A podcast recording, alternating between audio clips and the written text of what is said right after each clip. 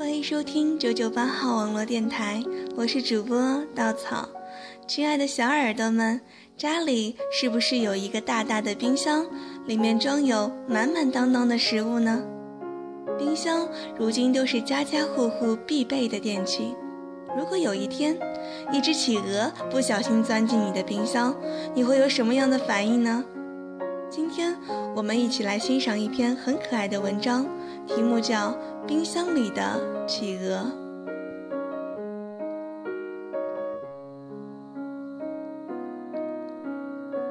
我每天晚上睡觉前都会习惯性的翻一翻冰箱。我也不知道自己究竟是从什么时候开始养成了这个习惯。按常理来说，翻冰箱是为了找吃的，找吃的是因为肚子饿。但实际上，我每次翻冰箱都并不觉得饿，而我的冰箱里也从来没有存过任何的食物。一年前，我搬到了这所单身公寓里。因为看见有一个厨房，我便心血来潮地买了一个很大的冰箱，琢磨着从今往后终于可以买点东西扔冰箱里，然后天天在家里自己做饭吃了。但我终归是个懒散的人，每天下班回家累得半死，连买菜都懒得去，更不用说开火做饭了。于是，我还是像以往一样每天下馆子。这个大冰箱也就成为了一个奢侈的摆设品，还挺费电。可是我从来没有后悔过买这个冰箱。或许对于我而言，一个有厨房、有冰箱的房子才能算作一个家。它摆在屋子里，让我有一种莫名安心的感觉。所以每天晚上睡觉前，我都会朝圣一般的去翻一翻冰箱，想象着里面放满食物的样子。即使每一次看着里面空空如也，都会有一般淡淡的失落。三个月前的一天晚上，当我照例打开冰箱的时候，却意外地发现里面有一只企鹅。它长得很漂亮，娇小的身子，光亮的毛发，殷红色的小嘴。我愣愣地盯着它看了半天，它才开口对我说。我从来没有见过这么空的冰箱，你究竟是有多懒啊？照他的意思，他曾经去过很多的冰箱，不过这样子不打一声招呼就随便的钻进别人的冰箱里，好像有点不太礼貌吧？我问他道：“你到我冰箱里干什么？”他反问我一句道：“你买冰箱干什么用的呀？”我说。我买冰箱是为了放吃的东西呀，他继续道：“那为什么这里面什么吃的都没有呢？”我说：“因为我很懒啊。”他说：“既然你买了这么大的冰箱，又不准备放吃的，那不妨就借我住一下子喽。”说完，他就从里面把冰箱门关上了。留下我一个人在那里发呆。我心想，我虽然从来没有见过企鹅，但也没有听说过企鹅是这么不讲道理的动物啊！要不是看它长得挺可爱，真的想直接把它从窗户丢出去了。我没理它，径直回卧室睡觉去了。第二天早晨，准备出门上班的时候。它打开冰箱门，弱弱地看了我一眼，问我能不能下班买只鱼回来吃。我说了句“哦”，就推门走了，心里嘀咕着：这家伙还真不把自己当外人啊。晚上下班，我拐弯去了一趟鱼市，买了两只秋刀鱼回来。他坐在冰箱门上吃得很开心，我坐在地板上支着下巴看着他。问他究竟是怎么跑到我的冰箱里来的？他说他自己也不知道，他只说自己去过很多不同的冰箱，有的大，有的小。冰箱的主人也会给他各种各样好吃的东西。不过第一次看见这么空的冰箱，所以打算在这里常住下来。我叹了口气。反正空着也是空着，那不如就养一只企鹅吧，也没啥影响。怎料他突然就不开心了，瞪着小眼珠跟我说：“喂，拜托你搞清楚，不是谁养谁的关系，好吧？你以后别把我当你的宠物，明白没？你也别指望我会屁颠屁颠的跟在你的屁股后面。”说完，他就钻进冰箱里，砰的一声把门给关了。我坐在地上哭笑不得，心想：这还真是只有原则的企鹅呢。不过我却莫名的觉得自己挺喜欢它的。过了几秒钟，里面又传来一句抱怨：“拜托，你把这里面的灯修一下好吧？每次开门都亮着，门一关就暗了。”于是两天后，这个冰箱被我改造成了史上最莫名其妙的冰箱。一开门灯就暗，一关门灯就亮。而除了电费越交越多之外，我的生活也开始渐渐发生了许多变化。我会每天下班去鱼市买几条新鲜的鱼回家，两条给他吃，两条自己做菜吃。每天晚上睡觉前翻冰箱的习惯，也变成了敲三下冰箱门，等他开门，然后一起聊会儿天。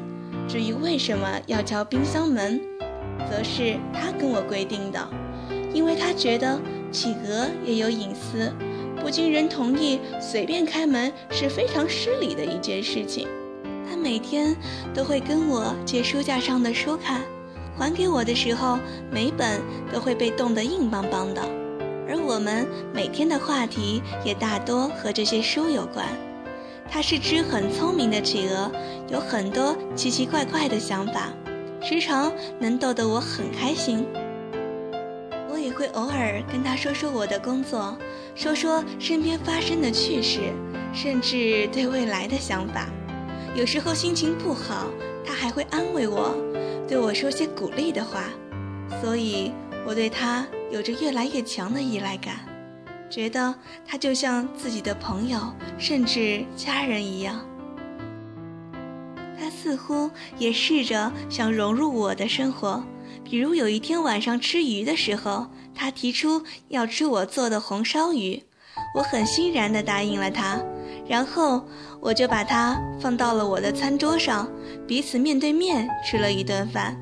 他瞪大眼睛对我说：“没想到鱼还能做得如此好吃，自己之前的那些鱼真是白吃了。”从那天起，他也试着开始在我的房间四处转悠，也学着到卫生间去上厕所。不过我从来不会领他出门，毕竟企鹅还是怕热的。这里的天气对他来说实在是太糟糕了。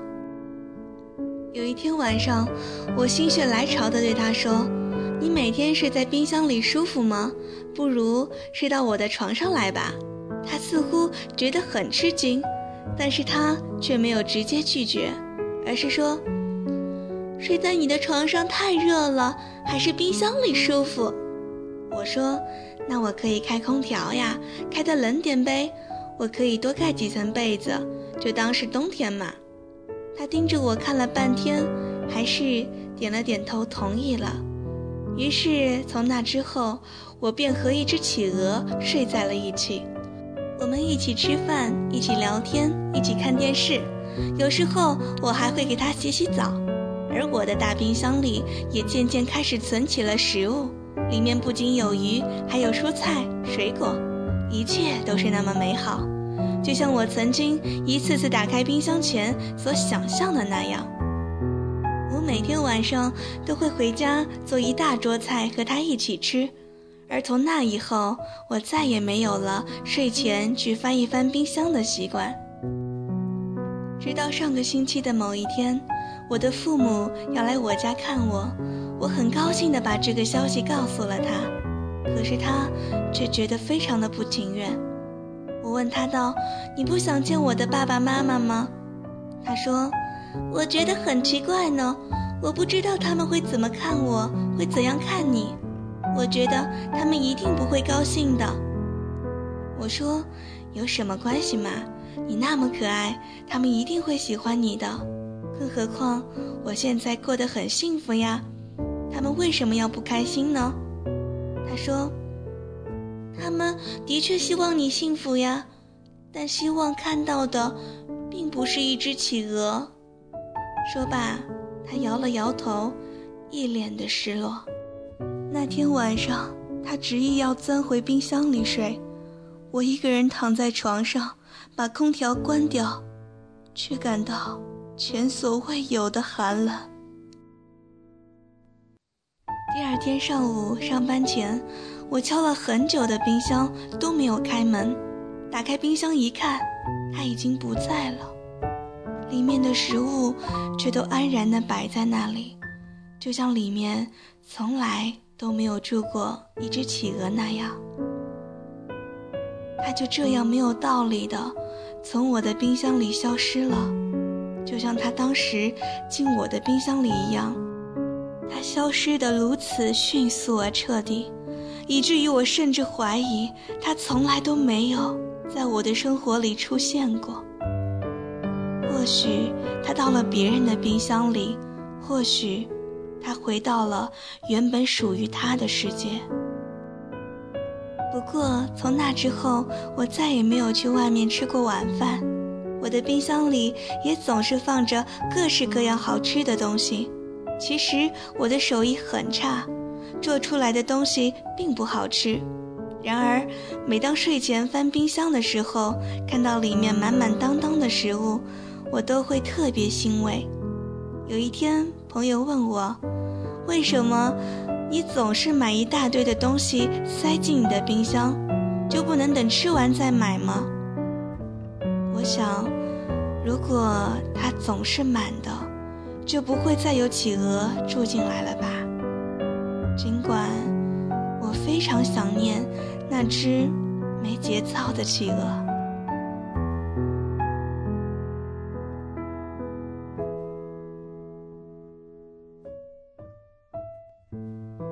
文章给我们留下了一个悬念：小企鹅为什么要离开呢？聪明的小耳朵们想到了什么吗？我认为小企鹅是因为不自信，认为爱情终究会被现实所打败，它不能给他想要的幸福，这种爱是得不到肯定与祝福的。与其这样，还不如放手，就连再见也不说的离开了。独独留下作者一人，时不时会怀念过去的那段幸福时光，于是总是把冰箱塞得满满的，不想再让企鹅住进来了。我不禁想问：为什么不给爱情留一个机会呢？爱了就不要轻易说放手，头也不回的离开，独独留下一个人孤独的在过去的旧时光。舔着自己曾经的伤口，小耳朵们，记住了吗？今天的播音到此就接近尾声了，我是主播稻草，谢谢你们的陪伴，各位晚安，好梦。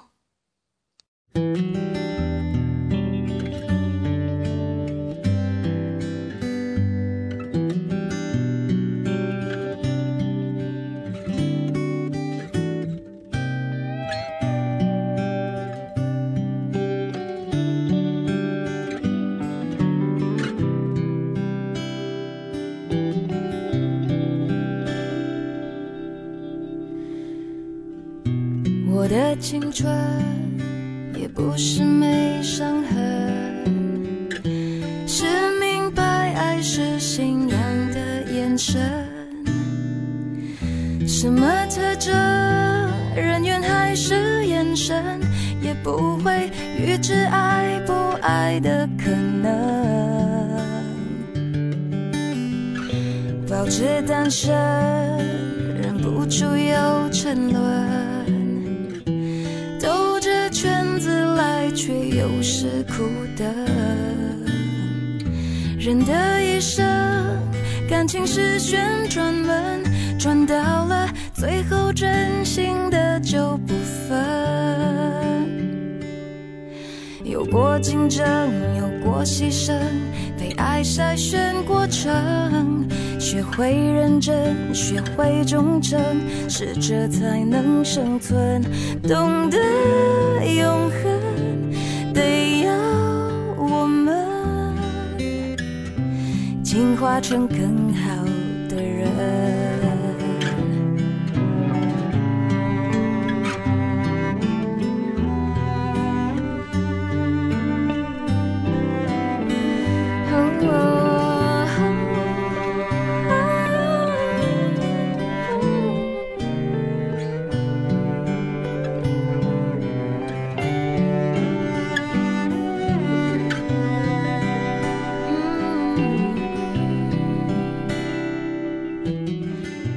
我的青春有时还蛮单纯，相信幸福取决于爱的深。的进化论，我赞成达尔文，没实力的就有淘汰的可能。嗯，我的替身已换过多少轮？旧情人心中变冷，我的一生有几道旋转门，转到了最后只剩你我没分。有过竞争，有过牺牲，被爱筛选过程，学会认真，学会忠诚，适者才能生存，懂得永恒，得要我们进化成更好的人。哦，有过竞争，有过牺牲，被爱筛选过程，学会认真，学会忠诚，适者才能生存，懂得